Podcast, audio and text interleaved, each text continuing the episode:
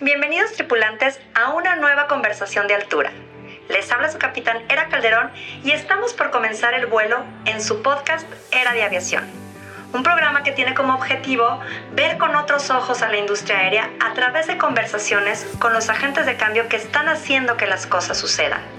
Abrochen sus cinturones porque estamos por despegar.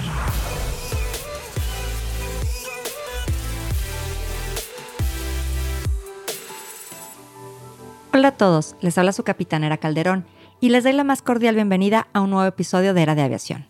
El día de hoy tenemos a una gran invitada, Maida Ávila. Maida es oficial regional de comunicaciones, navegación y vigilancia de la Organización de Aviación Civil Internacional. Maida Alicia Ávila es ingeniera industrial eléctrica con mención en telecomunicaciones de la Universidad de Honduras. Tiene una maestría en gerencia de proyectos y evaluación financiera de proyectos de la Universidad Católica de Honduras y Stetson University y una maestría en gerencia aeronáutica y aeroportuaria de la UNAH e ITAERIA de España. Además, cuenta con estudios en ciberseguridad en el Instituto Tecnológico de Massachusetts. Cuenta con más de 20 años de experiencia en los sectores de telecomunicaciones y aeronáutica. Maida desarrolló una amplia experiencia en la formulación, desarrollo, implementación y operación de varios proyectos aeronáuticos en diferentes estados de Centroamérica y su coordinación con México, Sudamérica y el Caribe. Ha sido gerente técnica y administrativa de importantes proyectos aeronáuticos dentro de COSESNA, tales como la implementación de los protocolos de automatización entre centros de control, ATS, Interfacility Data Communication y el North American Common Coordination, la integración y configuración de radares entre los centros de control CENAMER y sus regiones de información de vuelo FIR adyacentes. Maida también lideró el proyecto de implementación del nuevo formato de plan de vuelo a nivel centroamericano, la implementación de los sistemas de vigilancia, vigilancia dependiente automática, contrato controlador, piloto Data Link Communications, y la implementación del AMHS de COSESNA, que es el sistema de tratamiento de mensajes aeronáuticos, entre otros proyectos importantes. Actualmente, como comentamos, es la especialista regional de comunicaciones, navegación y vigilancia de la Oficina para el Norte de Centroamérica y el Caribe de la Organización de Aviación Civil Internacional, que es una oficina responsable de apoyar a 22 estados y 19 territorios del norte, centro y regiones de América Latina y el Caribe. Y el día de hoy está con nosotros para platicarnos sobre el Plan Mundial de Navegación Aérea de la OASI. Comenzamos. Hola, hola, buen día. Les habla su capitán Ere Calderón y les doy la más cordial bienvenida al programa Era de Aviación. El día de hoy nos acompaña en esta conversación de altura una gran invitada, quien además aprecio muchísimo, Maida, oficial regional de comunicaciones, navegación y vigilancia de la Organización de Aviación Civil Internacional de la OASI. y CAO por sus siglas en inglés, a quien ya les presenté hace unos momentos. Maida Ávila, es un placer tenerte con nosotros. Muchas gracias, Era, y un placer para mí estar compartiendo este momento de aviación con ustedes. Muchísimas gracias, Maida. Pues la industria de la aviación es un poderoso motor socioeconómico que ha estado enfrentando una variedad de desafíos y se espera que el tráfico aéreo de pasajeros y mercancías en todo el mundo se duplique en los próximos 15 años. Y pues finalmente el mundo de la aviación cambia vertiginosamente y para lograr este crecimiento sostenible del transporte aéreo internacional es necesario apoyarse en un sistema mundial de navegación aérea. Para ello, el día de hoy estás con nosotros, Maida, a platicarnos sobre el Plan Mundial de Navegación Aérea. Pero antes de empezar con nuestro tema, quisiera que nos contaras un poco de ti, Maida. ¿Cómo llegaste al sector aéreo? Bueno, creo que fue, un accidente. Me acuerdo bien que estaba haciendo mi, creo que mi pasantía de ingeniería eléctrica y mi papá me, me, convenció para que aplicara a un, lugar que él pensó que era un, lugar de telecomunicaciones, pero accidentalmente apliqué a un, a un organismo internacional de aviación y bueno, fui aceptada y desde entonces trabajo en el área de la aviación. Qué interesante, Maida. Casi, casi muchos de los que estamos en la aviación estamos como de una manera inesperada, ¿no? Cuéntanos también un poco, por favor, Maida, cómo llegaste a trabajar en la Organización de Aviación Civil, a quienes estaremos eh, refiriendo como la OASI durante la plática. Pues tenía 17 eh, años trabajando en la parte de aviación en un organismo internacional, COSESNA, que se dedica a toda la parte de aviación en todo Centroamérica. Eh, pues mi experiencia en este organismo fue muy enriquecedora. Trabajé en muchos proyectos de aviación, con centros de control, con integración de radares, sistemas de comunicaciones y muchos proyectos muy interesantes. Y de repente la OASI como organismo de las Naciones Unidas pues coloca todas las posiciones en su base de datos y yo vi la posición y apliqué. Y un año después, pues tuve la oportunidad de ingresar aquí al OASI. Súper interesante y actualmente, pues bueno, estás en la oficina de, regional de, de Norteamérica y Caribe, ¿verdad?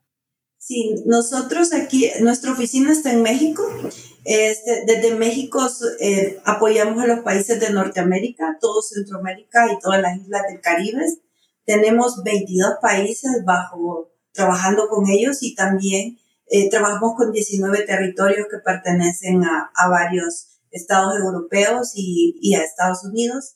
Entonces, prácticamente tenemos más de 40 estados con los cuales trabajamos desde aquí, desde la Ciudad de México. Qué padre, porque no todo lo está centralizado en Estados Unidos como pudiera pensarse, ¿no? Como, no, no, como otros eh, organismos. No, lo así tiene diferentes. Eh, nuestra casa matriz está en, en Montreal, Canadá. Tenemos siete oficinas regionales. Para América está esta de México y está la de Perú, que está para apoyar a los países de Sudamérica. Y claro, tenemos en Europa, en África y dos oficinas regionales en Asia. Cuéntanos un poquito qué es la Organización de Aviación Civil Internacional, Maida, cómo se crea este organismo internacional para aquellos de nuestros tripulantes que a lo mejor no están familiarizados con este concepto. Pues prácticamente de la, la Organización de Aviación Civil se creó en 1944 se firmó en diciembre de, de 1944 por 52 países. En ese momento se miraba la necesidad de que hubiera una estandarización en cuanto a las normas y, y reglas de la aviación comercial y entonces ese fue el principal objetivo. Y actualmente la OASI ha crecido tanto que contamos con 193 países miembros eh, alrededor del mundo. El último país que se unió a, a la OASI fue fue uno de nuestros estados. Y bueno, estamos muy contentos de eso. De, los estados en la región, sí.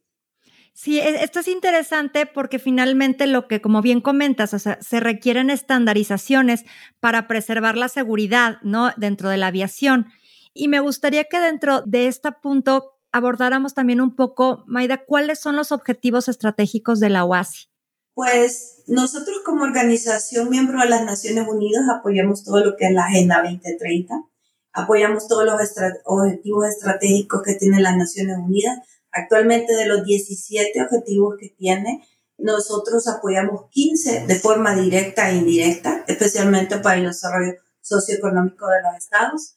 Pero como objetivos estratégicos específicos de lo ASI está la parte de seguridad operacional, sea, seguridad en toda la parte de la aviación, que es nuestro objetivo primordial, impulsar la parte de la eficiencia la navegación aérea y la capacidad. Como tú dijiste, la, la aviación y las operaciones, la aviación se están incrementando, entonces la necesidad de incrementar la capacidad que nosotros y la eficiencia en cuanto a las operaciones es primordial para nosotros. La parte de seguridad y facilitación en todo lo que es los aeropuertos y la infraestructura aeroportuaria es importante también. Eh, el desarrollo económico del, del, de la aviación y el transporte aéreo en sí. Y, un objetivo súper importante es la protección al medio ambiente. Prácticamente sobre estos cinco objetivos estratégicos de lo OASI estamos fomentando todo nuestro trabajo con todos los, nuestros Estados miembros. Qué interesante, porque finalmente todo lo que busca siempre la, la industria de la OASI o de la industria de la aviación, todo este organismo es precisamente preservar lo que es la seguridad, pero no por eso deja de ser como cumplir con los objetivos de desarrollo sostenible, ¿no? Con temas de medio ambiente, etcétera. O sea, siempre está muy enfocado en, como es un organismo especializado, como bien dices, de las Naciones Unidas, como siempre estar apoyando estos objetivos estratégicos, ¿no? Otro tema que para mí me parece muy interesante es que dentro de, las funciones que tiene la OASI Maida es eh, precisamente regular la aviación civil internacional. Y para ello, pues ha creado una infinidad de normatividad y lineamientos para tener precisamente una aviación más segura, más eficiente, como bien señalabas. ¿Nos podrás explicar un poquito cada uno de estos puntos que te voy a comentar, como por ejemplo lo que son las normas y métodos recomendados, los anexos que son importantísimos para todos los que los anexos del convenio de Chicago, que todos los que estamos dentro de la aviación tenemos que conocerlos y sobre todo los procedimientos para los servicios de navegación aérea. Pues todos los Estados miembros, firmantes y integrantes de, de, de OASI tienen dentro de sus responsabilidades como miembros de OASI la implementación de los anexos del OASI. Tenemos 19 anexos diferentes que cubren todas las áreas de navegación aérea, toda la parte de seguridad operacional, infraestructura, aeródromos, lo que es la implementación de, de toda la parte del el SSP, que es la parte de, los procedimientos para la parte de seguridad, y todo lo que es la parte de Access, que es seguridad de la aviación, control de tráfico aéreo, información aeronáutica, información meteorológica, todo lo que es la infraestructura, la parte de comunicaciones, navegación y vigilancia, pues todos estos anexos, estos 19 anexos cubren prácticamente todas las eh, reglas y normativa mandatoria que los Estados miembros de la OASI tienen que cumplir en sus operaciones de navegación aérea como miembros de la OASI. Adicionalmente, hay normas y métodos recomendables que son mejores prácticas, lecciones aprendidas y información y conocimiento que hemos obtenido de los diferentes estados que las han puesto en, en operación para, para beneficio de la aviación. Hay una cosa súper importante que cuando hablamos de normas y hablamos especialmente de la parte de los anexos y los requisitos de los anexos, estamos hablando de algo mandatorio que tiene que ser implementado por el Estado. Cuando hablamos de, de recomendaciones, son procedimientos, se puede decir, o regulaciones o mejores prácticas que son recomendadas que se implementen, pero que no son mandatorias su implementación. Entonces, eso depende de cada uno de los estados, de su tipo de, de sistema de aviación, de sus operaciones y también de las inversiones, ¿verdad? Y especialmente del tipo de aviación que el estado tenga. Entonces, en esa parte difiere. Los procedimientos de navegación aérea son infinitos, son un montón, muchos de ellos son regulados por la parte de los anexos del OASI, de acuerdo a los tipos de operaciones y del, y del anexo que estamos hablando. Pero también hay procedimientos que están desarrollados específicamente para las operaciones de los estados, basados siempre en la normativa y en la documentación que OASI ha desarrollado para las diferentes implementaciones y para la provisión de los servicios. Algo súper importante y esta parte de lo que maneja lo OASI es la parte de la estandarización. La estandarización y la implementación de métodos que son estándar en todos los estados apoya, ¿verdad? Que la aviación sea más eficiente, que no se tenga que estar siguiendo diferentes procedimientos en diferentes países, sino que sigamos las mismas normas y utilicemos el mismo conocimiento, ¿verdad? Para la implementación de estos procedimientos en los diferentes estados y eso prácticamente ayuda a hacer más eficientes las operaciones. Aquí quisiera nada más tomarme un momento porque lo que dices es súper interesante y como para dejárselo bien claro a nuestros tripulantes, esta estandarización o uniformidad en los procedimientos lo que hace es que la forma, por ejemplo, de una manera muy sencilla es de aterrizar y de despegar en China, en Estados Unidos, en México, en Argentina, en Francia, es la misma.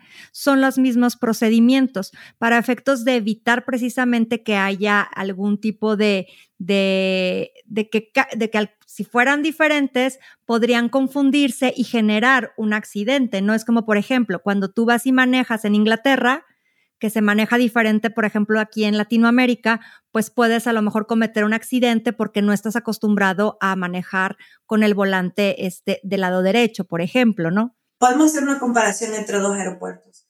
Digamos, comparemos el aeropuerto de, de la Ciudad de México como, el aeropuerto de, de Cancún. Definitivamente los aeropuertos no son iguales, la infraestructura no es igual, eh, las comunicaciones pueden ser diferentes, la pista puede ser diferente, las facilidades en cuanto a los sistemas de navegación son diferentes. ¿Qué es lo que sí impulsa la parte de base? Que, por ejemplo, para cada uno de los aeropuertos haya sistemas de navegación habilitados que apoyen a los pilotos a utilizar correctamente los, procedimientos de tanto de aterrizaje como despegue. Que los estados a la par desarrollen procedimientos de aterrizaje y de despegue basados en estos sistemas de navegación, que haya una publicación de información aeronáutica para estos procedimientos, que haya control, eh, controladores de tráfico aéreo en la par, que hayan torres de control para, para esto, que hayan procedimientos de, de manejo de operaciones de pista, que hayan comunicaciones y frecuencias asignadas. O sea, las operaciones no van a ser igual, pero los requisitos de qué tiene que estar habilitado por cada uno de los, de los aeropuertos es un estándar. Es información que se tiene que proporcionar a todos los usuarios que utilizan estos aeropuertos, como por ejemplo, ¿verdad? Lo mismo podemos hablar de las operaciones de control de tráfico en ruta, en aproximaciones, en los procedimientos que se utilizan de seguridad en los aeropuertos, en el manejo de, de las cargas, o sea, todo, todos precisamente vamos a personalizar esas operaciones en cada uno de los países y en cada uno de los aeropuertos, por decirlo así, pero los requisitos de qué información y de qué procedimientos tienen que estar habilitados son los, los que lo hacen de acuerdo a sus anexos proporcionan. Perfecto. Y pues ya encaminado en este tema, Maida, platícanos sobre qué es el plan, o sea, más a fondo, qué es el Plan Mundial de Navegación Aérea. Bueno, el Plan Mundial de Navegación Aérea es un documento estratégico, es un documento vivo que nosotros lo así ha desarrollado, ¿verdad?, para apoyo a todos nuestros Estados miembros para el desarrollo de su aviación. Este documento permite tener una línea objetiva hacia dónde se está moviendo la aviación, tener información que nos sirva para desarrollar eh, nuestra planificación en cuanto a la mejora de la aviación en nuestros estados a nivel nacional, a nivel regional y a nivel global. Nos permiten tener información que nos sirve para tener en cuenta cuáles van a ser los aspectos en cuanto a inversiones, eh, recursos financieros, recursos personal, entrenamiento que tenemos que dar al personal, qué tecnología se tiene que implementar de acuerdo a las necesidades del Estado. Entonces, eso es un abanico de información que le sirve a cada uno, especialmente a la parte de gestión y de desarrollo de la aviación cada uno de los estados, para hacer su planificación a futuro. Qué interesante, porque es un tema del que a lo mejor normalmente no conocemos mucho, ¿no? Entonces, me comentas precisamente, me llamó la atención que este documento estratégico es muy importante para la OASI. ¿Cómo lo describirías de una manera sencilla en, en qué radica que este es un documento estratégico, este Plan Mundial de Navegación? Bueno, mira, el Plan de Navegación, primero, es un documento que tiene mucho tiempo, tiene prácticamente 20 años. El año pasado, en la, en la Asamblea 41 de la OASI, se aprobó la versión número 7 del, del Plan Global de Navegación Aérea y este documento tiene cuatro diferentes niveles. Tiene un nivel global estratégico que le sirve a todos los gestores, directores de todos los organismos internacionales de la parte de, de los estados y de la parte de los entes que tienen que ver con la aviación, en ver cuál es el objetivo global de la aviación y hacia dónde nos estamos moviendo. Entonces, es una información súper importante que a toda la parte de gestión le sirve ver cómo se va a mover la aviación en los próximos tres años un documento que se está actualizando cada tres años. Existe un segundo nivel que es un nivel prácticamente técnico. Este nivel técnico le permite a todos los integrantes de la aviación ver qué tecnologías están disponibles para, solventar las necesidades operativas y técnicas de su sistema de aviación. Hay un sinfín de elementos y de tecnología y de servicios que se pueden implementar de acuerdo a las necesidades del Estado. Y en las últimas dos versiones del, Plan Global de Navegación Aérea tenemos los elementos básicos constitutivos. Nosotros en inglés le llamamos los BBB, los Basic Building Blocks.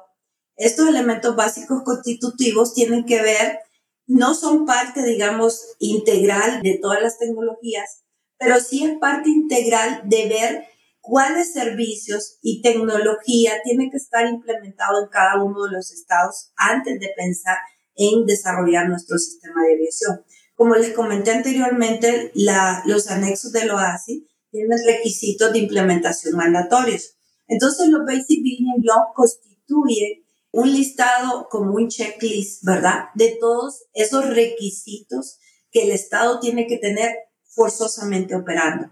Entonces, ahí en e, estos servicios están ligados a la parte de información meteorológica, información hay información aeronáutica, servicios de control de tráfico aéreo, la parte de búsqueda y salvamento y la parte de aeródromos. Entonces, todos esos requisitos, lo que nosotros estamos trabajando con los estados, es verificando si esos requisitos están trabajando, si esos servicios y esa tecnología que se supone mandatoria y que tiene que estar operando en cada estado que provea servicios de aviación está operando. Y si no está operando, nosotros lo consideramos una deficiencia y impulsamos al Estado a que desarrolle proyectos como parte prioritaria para solventar las deficiencias que encontramos entre la parte de, de la falta de implementación de algunos de los elementos básicos constitutivos. Yo siempre cuando hablo de, de esto hago referencia a la construcción de una casa. Cuando nosotros construimos una casa tenemos los pilares, ¿verdad? Los, los cimientos. Entonces, encima de los cimientos construimos cualquier cosa. Construimos eh, las paredes, construimos un segundo piso, construimos un montón de cosas. Pero tienen que estar los cimientos, porque si los cimientos no están, nuestra casa se cae. Pues en esta parte, los elementos básicos constitutivos son los cimientos del sistema de aviación, algo que tiene que estar operando mandatorio y después que tenemos estos cimientos en operación, entonces ponemos a trabajar eh, toda la parte de planificación del desarrollo. En esta otra parte, dentro del nivel técnico, se encuentran los bloques tecnológicos en diferentes áreas. Tiene la parte de bloques y servicios que se pueden implementar la parte de información aeronáutica, en la parte de tecnologías y en la parte operativa. Y aquí le toca a nosotros apoyar al Estado e ir conociendo estos diferentes tipos de, de elementos que están habilitados para el uso de los estados y ver, ¿verdad?, de acuerdo a sus operaciones, de acuerdo a sus ambiciones y sus objetivos, tanto nacionales como regionales, cómo se debe desarrollar su, su aviación. Después tenemos un tercer elemento, que es los objetivos regionales. La aviación, y en este sentido es súper importante porque la aviación no trabaja de forma independiente o aislada. Un Estado no puede trabajar y desarrollar su sistema de aviación sin tener en cuenta eh, las necesidades y los requisitos de interoperabilidad con otros estados. Entonces aquí donde ponemos en cuenta, tomamos en cuenta cuáles son los objetivos regionales. Para esto existen tres documentos súper importantes, que es el Plan Electrónico de Navegación Aérea, tenemos el volumen 1, volumen 2 y volumen 3. Actualmente estamos en el proceso de desarrollar el volumen 3 actualizarlo, ¿verdad? Ya teníamos uno, pero actualizarlo y desarrollarlo para la región del Caribe y la región de Sudamérica, que es un documento en conjunto. Y aquí es donde se ponen cuáles son los objetivos como región que queremos alcanzar. Y esta información la tienen en cuenta los estados. Y finalmente, el último elemento que tenemos es la parte del desarrollo de los planes de navegación aérea de los estados. Y aquí es un proceso bastante grande, pero Aquí nosotros invitamos a los estados a integrar a este proceso a los diferentes entes que forman parte de su sistema de aviación. Y aquí hablamos de los aeropuertos, de los proveedores de servicios de tráfico aéreo, de las autoridades de aviación civil, de su aviación comercial, de su aviación militar, de su aviación general, entonces de los organismos financieros y de, de la parte de regulación de los estados. Entonces, aquí los colocamos a hacer un listado de quienes eh, tienen que ver directa o indirectamente con sus operaciones de aviación para integrarlos todos, ¿verdad?, en el desarrollo de un plan de navegación aérea. Y al final es un documento que tiene que ser un documento vivo también, que tiene que ir cambiando con los años de acuerdo a las necesidades del Estado, de acuerdo a, la, a, cómo, a cómo va cambiando el, el ambiente de la aviación. Y también en ese sentido los invitamos a que miren la aviación como un negocio. Generalmente hemos visto la aviación como algo que nos proporciona, como que apoyamos nosotros, ¿verdad? A las operaciones del Estado, proporcionándole un medio de, transporte, algo así. No, la aviación, la aviación desde el comienzo le dije que apoyaba 15 de los objetivos de las Naciones Unidas de la Agenda 2030 y especialmente la parte de desarrollo socioeconómico. Entonces, desde el momento que nosotros miramos la aviación como algo que fomenta el desarrollo socioeconómico, porque proporciona empleos de forma directa e indirecta, no solo en la parte de aviación, sino en otras partes. El turismo se ve beneficiado por eso. El transporte de mercancías se ve beneficiado por eso. Nuestras comunicaciones y la parte de transporte se ve beneficiado por la aviación. Entonces, claro, tenemos tantos empleos que son, trabajan directamente con la parte de la aviación, como empleos que se surgen indirectamente por las operaciones de la aviación. Entonces, ese, ese es nuestro trabajo en cuanto al desarrollo de los planes de navegación aérea, tomando en cuenta, ¿verdad?, como base el Plan Global de Navegación Aérea con todos estos cuatro niveles, el objetivo global, el objetivo técnico global también, el objetivo regionales y finalmente los objetivos nacionales. Me llama mucho la atención todo lo que estás comentando, Maida, y la verdad es que no quise interrumpirte, pero me parece muy interesante dos puntos. Uno, hablabas perfectamente de cómo se divide este plan global de navegación en este sistema de capas y hablábamos de la, precisamente del plan global, el, la parte técnica que me parece súper interesante, pero luego lo dividen en la tercera y cuarta capa en la parte regional y nacional.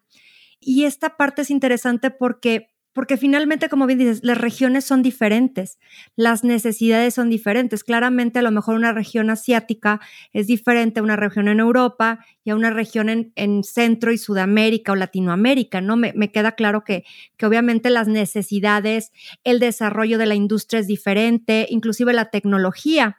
Entonces, ¿cómo luego para eso después dividirlo y todavía verlo por estado, ¿no? O sea, como decías, cómo requiere nacionalmente cada país o, cada nación desarrollar su plan global de, o más bien su plan de, navegación, ¿no? Es estatal. Me parece muy interesante porque cómo lleva la ICAO, cómo lleva la OASI, cómo apoya las regiones, cómo apoya a los estados, para que implementen estas políticas y procedimientos especificando estas metodologías o para que actualicen sus planes de navegación aérea y precisamente a lo mejor ligarlo a este como como mantra, por así decirlo, que tiene la OASI de nadie se queda atrás, ¿no? Nadie se queda rezagado, ¿no? Porque es importante que si unos países van avanzando mucho en su aviación, pues que los demás no se queden rezagados, ¿no? Entonces, ¿cómo influye la, la OASI en esta situación? Mira, primero, eh, los, lo más importante es tener el compromiso de los estados de trabajar. Claro. Eh, nosotros tenemos diferentes foros, de, aquí por ejemplo en la, en la, en la oficina del OASI tenemos diferentes foros, especialmente diferentes grupos de trabajo integrados por especialistas regionales de diferentes estados, de nuestros estados en la región. Y estos grupos regionales trabajan en, en el desarrollo de los objetivos de la región de acuerdo a las necesidades que vemos, a los objetivos en cuanto a implementaciones específicas. Trabajamos también directamente con la industria que nos apoya y tenemos este foro. Cuando encontramos las necesidades y todo, pues trabajamos, la exponemos en otro foro que es donde tenemos a todas las cabezas, todos los managers, todos los directores de la región, exponemos todas estas necesidades y ellos aprueban el trabajo y la agenda de, de la oficina regional. Definitivamente, nosotros aquí en la oficina NAC somos 10, 11 especialistas en la parte de aviación. Definitivamente trabajar con 40, más de 40 estados al mismo tiempo es, es difícil y entonces eh, ahí nos apoyamos, ¿verdad?, en el trabajo de los especialistas, de los especialistas regionales. Por ejemplo, actualmente tenemos un proyecto para el desarrollo de los planes de navegación aérea, que lo estamos desarrollando entre el 2023 y 2024. A este proyecto hemos, con los estados que estamos trabajando ahorita, hemos empezado un trabajo con seis estados y estos estados lo primero que, que hicieron es su compromiso, ¿verdad? Su compromiso de querer desarrollar o actualizar su plan de navegación aérea la otra cosa es la creación de un, multi, un grupo multidisciplinario, este grupo multidisciplinario en todas las áreas de aviación trabaja con nosotros y nosotros proporcionamos la parte de, no digamos entrenamiento, pero sí hacemos talleres. En estos talleres proporcionamos la información, qué es lo que estamos haciendo, tenemos un proyecto con fases, estas fases las vamos cubriendo de acuerdo, de acuerdo a los diferentes talleres terminamos ciertas actividades y finalmente cuando hemos terminado todo el plan y actividades programadas dentro del proyecto, pues procedemos al desarrollo de los planes de navegación aérea. Es un trabajo súper interesante. Hemos empezado, por ejemplo, con, el, eh, con la evaluación del estado de implementación de los sistemas de navegación aérea en la región. Para esto estamos trabajando con la implementación de los Basic Building Blocks, como están implementados en la región, después estamos viendo qué tecnologías están implementadas, después seguimos al otro paso que es la medición del desempeño de las operaciones de la aviación. Y porque nosotros fomentamos que es bien difícil que queramos mejorar algo que no se mide, ¿cómo vamos a evaluar que se mejoró? Entonces, estamos sacando esa información, trabajando con los aeropuertos, trabajando con los proveedores de navegación aérea y tenemos indicadores claves de rendimiento que estamos implementando tanto a nivel nacional como a nivel regional y eso nos permite evaluar cuál es el nivel de implementación y identificar dónde se necesitan hacer algunas mejoras y después trabajamos con los estados en el sentido integrar todas las partes interesadas para ver las necesidades de todos, integrar los requerimientos de todos para que sea un, un proyecto exitoso.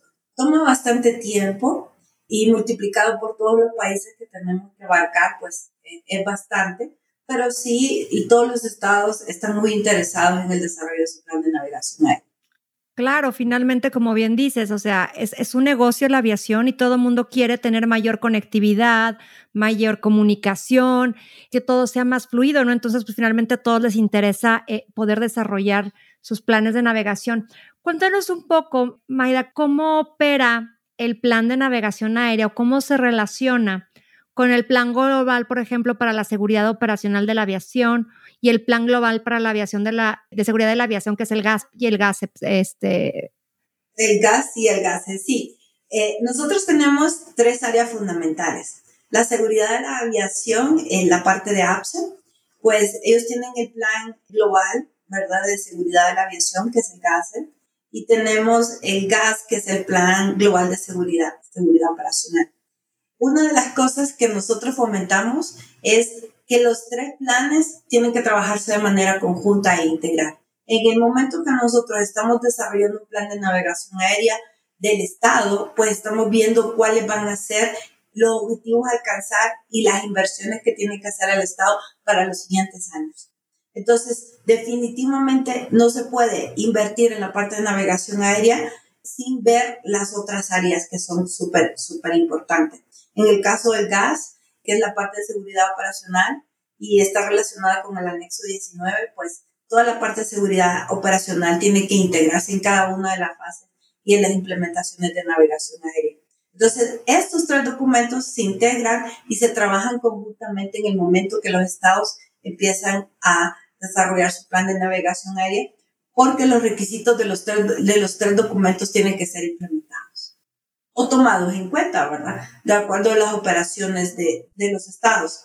Es súper importante aquí y es, y es algo que, que nosotros tratamos. Cada estado tiene diferentes niveles de operaciones, niveles de tráfico, objetivos.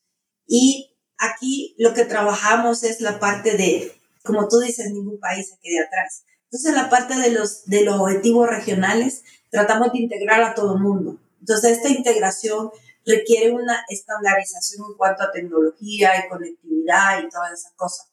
Por ejemplo, para la región de nosotros, estamos trabajando actualmente en un proyecto regional de comunicaciones para todo el Caribe, Norteamérica, que se va a integrar con todas las redes de, de, de comunicaciones de Sudamérica y de otras regiones.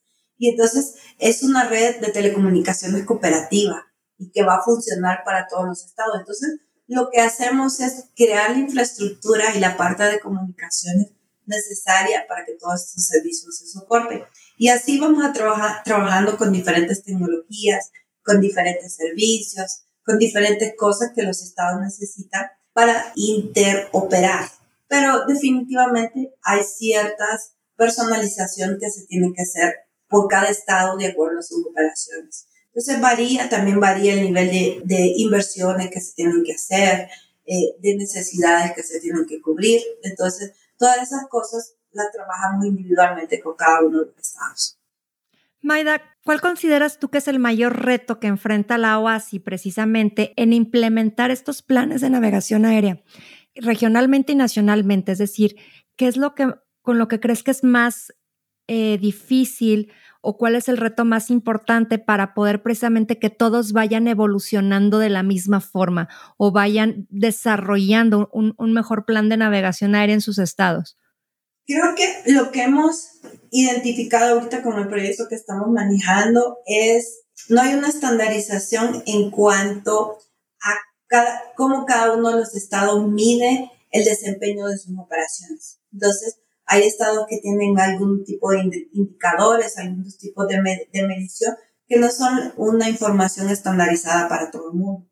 Entonces, es muy difícil comparar las operaciones de un estado, compararlo con otros, si no estamos midiendo lo mismo. A nivel regional también es, es bien difícil tener una fotografía de la evaluación de la, de la región si tampoco tenemos esta medición. El Plan Global de Navegación Aérea tiene 23 indicadores que recomienda, te indica cuál es la información que tienes que medir, cuál es la metodología que tienes que utilizar, cómo lo tienes que hacer. Entonces, creo que ahorita el mayor reto es crear ese conocimiento y estandarizarlo en la región y tener una medida de cuál es el nivel de implementación en cuanto a navegación aérea. Entonces, esas serían, creería yo, que son, son los retos que nosotros tenemos. Identificar cuál es nuestro estatus a nivel regional e identificar cómo a nivel regional podemos implementar un estándar de medición que nos permita mejorar para el futuro.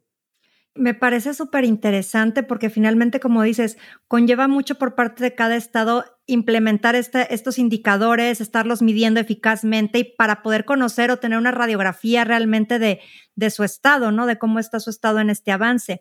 Eh, cuéntanos también un poquito, Maida, sobre el concepto operacional de gestión del tránsito aéreo mundial, que me parece también muy interesante y que va muy ligado al plan eh, de navegación eh, aérea mundial. Bueno, este tiene que ver también con todos estos datos de cómo está creciendo las operaciones por nuestro estado, por nuestra región, cuáles son las tecnologías y los procedimientos operativos que se están implementando. Esto tiene que ver más, que todo con la parte de eficiencia y la capacidad para cubrir todo este tráfico y definitivamente la parte de una visión global de cómo se está manejando el, la gestión de tráfico aéreo mundial. Aquí podríamos hablar, es, es un tema bastante amplio, pero creo que todos, tomando en cuenta los objetivos estratégicos que nosotros tenemos en la parte de seguridad operacional y protección al medio ambiente, pues está buscando que toda la infraestructura de navegación aérea está basada en, base al desempeño y las operaciones y los procedimientos están basados en desempeño para tener rutas más directas, para tener menor eh, consumo de combustible o emisiones de CO2 entonces, este documento pues engloba todo ese conocimiento y estas recomendaciones y mejores prácticas que apoyan a los estados a hacer este tipo de implementaciones. Yo creo que vamos a necesitar todo un episodio para este tema porque como bien dices, resulta fascinante, Maida. Y también quería preguntarte sobre que nos platicaras un poco sobre lo que es la implementación del sistema ADS, qué es y por qué es importante para la aviación. Bueno, el sistema, el sistema ADSB es uno de los elementos del ASBU y es uno de los elementos del nivel técnico global. ¿Ok? Bueno, desde que nació la parte de, del control de tráfico aéreo, creo que por los 1950, empezamos a trabajar con lo que eran los radares primarios, eh, después de, evolucionamos a los radares secundarios, a los radares secundarios modo S y ahora estamos trabajando con la parte de, de el ADSB. El ADSB es un sistema de vigilancia, de vigilancia que, que, nos permite, ¿verdad?, tener la información de las aeronaves, de su ubicación y su velocidad, de acuerdo a, a dónde esté viajando y, y, como, y la cobertura que tienen estas antenas. Esta, este tipo de sistema proporciona información más precisa, más real y adicionalmente para los estados es un costo de inversión mínimo en comparación a comprar un radar. Entonces, el ADSB es un sistema que últimamente se está, implementando en muchos estados para apoyo a los, como un backup en algunos estados para la parte de, proporcionar los datos de vigilancia. En el caso de Estados Unidos se colocó como un sistema mandatorio a partir de el primero de enero del 2020. Y bueno, es todas las aeronaves que entran a, los Estados Unidos definitivamente tienen que, tener certificado, ¿verdad?, su aviónica para utilizar este tipo de infraestructura. es súper interesante porque nosotros cuando trabajamos en la implementación de, de estos, de, del ADSB y, y, algunos otros elementos de la parte de tecnología, les tenemos que desarrollar un proyecto, un proyecto por estado. Y entonces, en el caso del ADSB, el proyecto tiene que ver tanto desde el momento que se compran las antenas y se ponen y se ponen a trabajar, la parte de integración de los datos que recibimos de estas antenas a los centros de control, la parte de, de, de la visualización por parte de los controladores de esta información, el entrenamiento que se le tiene que dar a la parte operacional, al controlador o al técnico que le proporciona mantenimiento, la parte de los auditores de los estados y la parte de, de, de las compañías de certificación de la aviónica de los estados, porque el transpondedor, que es el equipo que provee la información y que responde a las antenas de ASB dentro de, del avión, tiene que estar certificado para estas operaciones. Hay el desarrollo de procedimientos y finalmente hay el desarrollo de una legislación o normativa de parte del Estado que se publica, ¿verdad?, para que las aeronaves hagan uso operativo de, esta, de estas facilidades. Entonces, es un proyecto en sí, es un proyecto bastante completo, pero que definitivamente tiene muchos beneficios para el Estado. Adicionalmente, dentro de la parte de, del nivel técnico y global, tenemos ciertas tecnologías que apoyan la implementación de otros servicios. Y en este caso, la parte de los datos de vigilancia, de proporcionarnos dónde está una aeronave en, en tiempo real, nos apoya a implementar otro tipo de servicios operativos que definitivamente incrementan la parte de seguridad operacional de cada uno de los estados. Eh, a mí me encanta trabajar con la parte de la, de la DSB. Tenemos muchos estados trabajando, con, eh, trabajando actualmente con la implementación. Inclusive en dos semanas tenemos aquí en la Ciudad de México un evento para toda América, desde Argentina hasta, hasta Canadá, prácticamente eh, trabajando en el desarrollo de la legislación para la puesta en operación de este tipo de, tecnología. Wow, me, me, me parece súper interesante, Maida, y si te parece, podemos tener también otro tema, otro episodio sobre todo lo que es el ADSB. Me encantaría, sobre todo, ya sabes que amo lo que, todo lo que tenga que ver con legislación, pero pues ya estamos preparándonos para el aterrizaje. Para ir cerrando, Maida, quisiera que me comentaras un poco sobre qué te gustaría decirles a los jóvenes o reformulo la pregunta, es más bien, ¿qué deberían estarse preguntando los jóvenes o las personas que quieran entrar a la industria aérea y que estén interesados en temas de navegación o que quieren ingresar en un futuro a la OASI? Pues mira, la aviación es un área multidisciplinaria. Generalmente la gente piensa en aviación en la parte de los ingenieros o en los controladores o el personal que se dedica a la parte de mantenimiento y todo. No, la aviación es un mundo completo. Es un mundo desde la parte financiera, la parte legal, la parte de contaduría, o sea, integra las diferentes, las diferentes áreas. Tenemos retos súper importantes que son la parte de las tecnologías emergentes, eh, la inteligencia artificial, los drones, las aeronaves no tripuladas. Eh, tenemos un sinfín de tecnologías. Si nos dedicáramos a estudiar todo lo que es el nivel dos del GAN, que es toda la parte de tecnología y la implementación, no terminamos hablando de cada uno de los elementos técnicos que se requieren.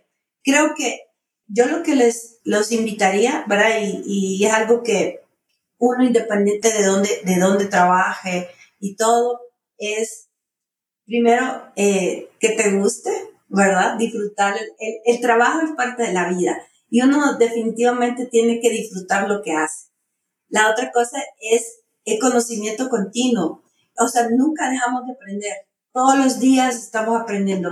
Yo me acuerdo que estuve, que como te conté anteriormente, estuve 17 años trabajando en la aviación y entré al OASI y aprendí un montón de cosas que en mi vida me imaginaba que existían y el día de hoy sigo, sigo aprendiendo. O sea, todos los días aprendemos. Entonces, que nunca se nos quite esa ambición de, de aprender que nunca nos quedamos, nos conformemos con lo que tenemos, sino que aprender y es tener ese deseo de cada día aprender más, leer, este, involucrarte en ciertas cosas, siempre aprendes algo. Eh, trabajar conjuntamente, la parte de trabajo en equipo es súper importante. La parte del aprender otros idiomas, la parte de aprender la tecnología, de manejarte con la tecnología es súper importante. Y mm, me acuerdo bien de, de, de, una experiencia que tuve, eh, es muy larga, pero en síntesis es que uno siempre tiene que estar preparado, siempre va a llegar algo, ¿me entiendes? Y cuando uno estudia las cosas que le gustan, se dan las oportunidades, pero también en el camino lo está disfrutando. Entonces yo creo que el consejo eh, que yo le proporcionaría a los jóvenes es ser ambiciosos en, cuestión del conocimiento, nunca pararse. Ay, me encantó, me encantó, Maida, porque aparte, eh, eh, la verdad es que sabes que, que, te aprecio y te admiro mucho. La verdad es que creo que es el mejor consejo que puedes darle a un joven. Yo creo que sí, él nunca parar de aprender. Me encantó. Y pues nada más agradecerte nuevamente por haber estado en este viaje con nosotros. Muchas gracias y seguro que será la primera de muchas oportunidades de poder estar platicando contigo. Muchísimas gracias. Gracias, era un placer estar contigo y estar con todos tus, tus seguidores. y bueno, como siempre, muchísimas gracias. Muchísimas gracias y nos vemos en el siguiente episodio. Hasta luego.